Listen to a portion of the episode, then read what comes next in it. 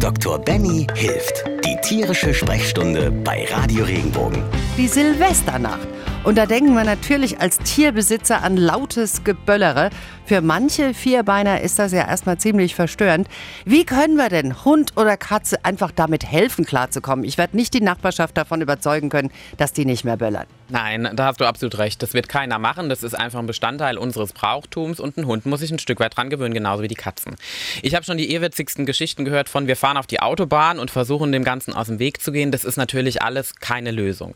Wichtig ist, also vor Silvester ist nach Silvester, so ist es einfach. Das heißt, wenn man jetzt gemerkt hat an einem Silvester, der Hund kommt mit dem Geböller nicht klar, versucht man den am besten verhaltenstherapeutisch schon über das Jahr darauf vorzubereiten. Laute Geräusche, dass der Hund sich zum Beispiel an sowas gewöhnt, nicht schreckhaft ist. Am besten ist auch grundlegende Maßnahmen an dem Tag an Silvester. Rollläden runter, Hund in den, in den Raum, wo ich einfach sitze. Auch ich selbst. Ruhe ausstrahlen, der Rückzugsort für, den, für das Tier sein und nicht die Panikmache schieben, weil ich damit ja meinen Hund auch beeinflusse. Es gibt natürlich auch Tiere, die sind wahnsinnig extrem und die hecheln sich hoch, die kriegen Panik, die kriegen Kreislaufkollaps, die erbrechen.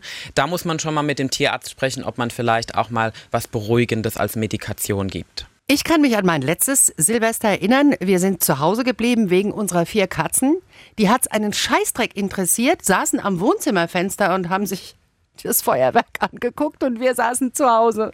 Du hast halt hier eine tolle Luxusvariante, ne? Das ist, also ich glaube auch, dass je ruhiger man ist und je schneller auch die Tiere von Anfang an an diese Situation gewöhnt worden sind, umso weniger interessiert sie es. Also meine Katzen sitzen auch immer vorm Fenster und schauen, wie diese Böller jetzt in die Luft gehen. Wenn es dann mal lauter wird, ziehen sie sich auch zurück. Man muss halt, also ich würde sagen, ein guter Kompromiss auch zu geben. Also dass das Tier auch Möglichkeit hat, in einen Raum zu gehen, wo vielleicht mal mehr los ist und zu sehen, dass dann nichts passiert, aber trotzdem sich zurückziehen kann. Das ist, glaube ich, eine gute Kompromisslösung. Wenn dir der Podcast gefallen hat, bewerte ihn bitte auf iTunes und schreib vielleicht einen Kommentar. Das hilft uns sichtbarer zu sein und den Podcast bekannter zu machen. Dankeschön.